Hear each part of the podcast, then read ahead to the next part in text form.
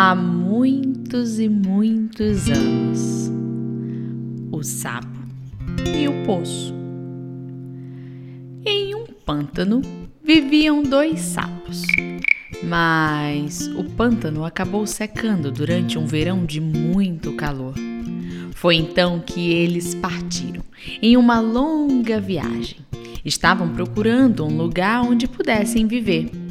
Após algum tempo, eles se depararam com um poço, um poço bem fundo, que parecia ser um local muito convidativo. Um deles olhou e disse: Está decidido, vamos pular e aqui faremos a nossa nova casa. O segundo olhou, parou, pensou, olhou para o fundo do poço, olhou para o amigo ao lado e então respondeu: Calma, amigo. Se eu posso também secar um dia, não vamos ter como sair. Moral da história? Pense bem antes de tomar uma decisão importante.